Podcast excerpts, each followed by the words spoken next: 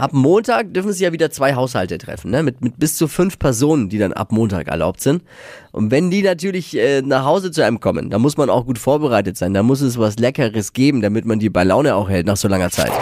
Fashion, Lifestyle, Food. Hier ist Lisas Trend Update. Ganz genau. Und zu einem guten Abend mit Freunden gehört auch ein guter Drink.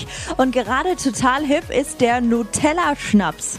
Ja, Nutella kennen wir sonst äh, als Brotaufstrich im Kuchen oder auch als Brownie.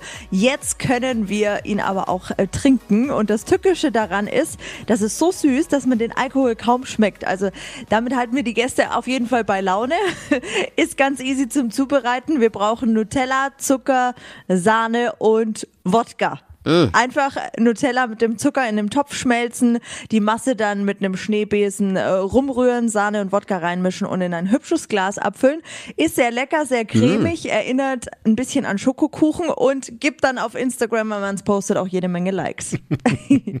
Rezept ist online auf hitradion1.de, könnt ihr mal ausprobieren. Heißt dann ab sofort nicht lang schnacken, Kopf und Nutella-Schnaps in den Nacken. Quasi, oder? Genau. Aber bitte verantwortungsvoll damit umgehen. Ich möchte es nur dazu gesagt haben, ohne jetzt den Spießer raushängen zu lassen. Hi! Habt ihr Bock auf noch mehr aktuelle Trends?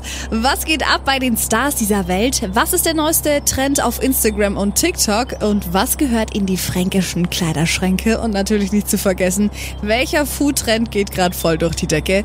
Holt euch eure tägliche Ladung Hypes, Hits und Hashtags im neuen Flo Show Trend Update mit mir, Steffi.